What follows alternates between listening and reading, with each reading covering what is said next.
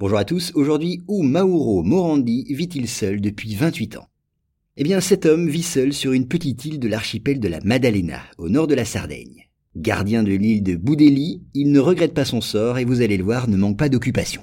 Alors comment est-il arrivé là? Eh bien en réalité, il était parti pour la Polynésie à bord de son catamaran. Mais au cours de son périple, il débarque à Boudeli, cette petite île située au nord de la Sardaigne.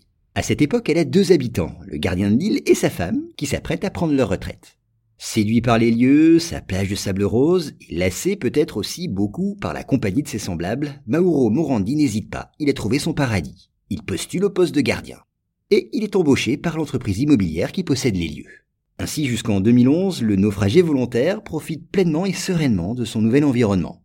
Mais cette année-là, Boudeli est vendu et racheté par l'État italien qui l'intègre au parc national de l'archipel de la Maddalena.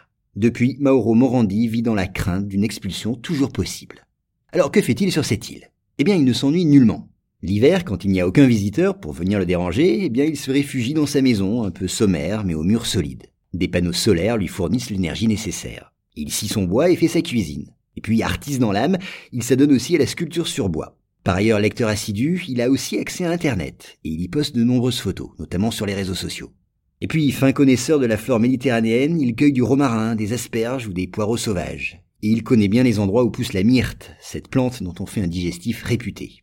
Et quand des visiteurs accostent sur l'île, eh bien il leur parle de la fragilité de cette nature sauvage et de la nécessité de la protéger. Et oui, car il constate avec amertume le relèvement des températures, de plus en plus nettes, qui ont déjà chassé des poissons d'une eau devenue trop chaude. À noter que pour sauver cette plage de sable rose, le gouvernement italien a décidé au milieu des années 90 d'interdire l'accès à la plage de Boudeli. Les bateaux ne peuvent plus en approcher à moins de 300 mètres.